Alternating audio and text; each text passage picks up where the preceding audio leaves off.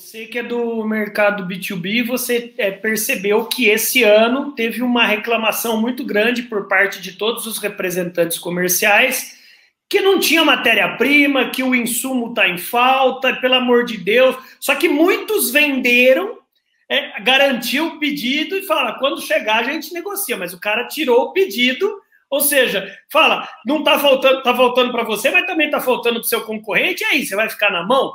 Mas eu acho que para o ano que vem, eu acho, é, não só eu, eu estou acompanhando muita coisa na CNI também, na, na Confederação Nacional das Indústrias, que prevém, que prevém um crescimento de 4,4% é, no crescimento da indústria. É, bom, isso o, o tempo vai dizer, mas eles falam que já a partir do primeiro semestre do ano que vem, isso já vai começar a ser regularizado.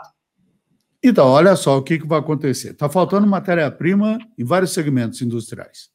Tá? Na área de construção mesmo, falta, etc. Agora, o, o que, que acontece? Vamos repor. Esse pessoal vai ter que comprar, possivelmente, a um preço novo ou a um câmbio atualizado e vai ter que repassar isso. E aí, meu amigo, haja negociação porque você vai ter que repassar um reajuste de preço, um realinhamento de preço.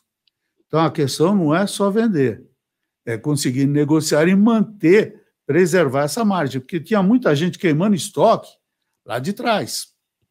Agora não, agora você tem que repor a preço atual. E quem tem é, componentes que são dolarizados, agora vai sentir os cinco e pouco do, do, do dólar. E não sentiu, que tinha estoque. Então, eu vejo uma dificuldade agora em questão de preço, de realinhamento de preço no geral, construção civil, inclusive, talvez principalmente.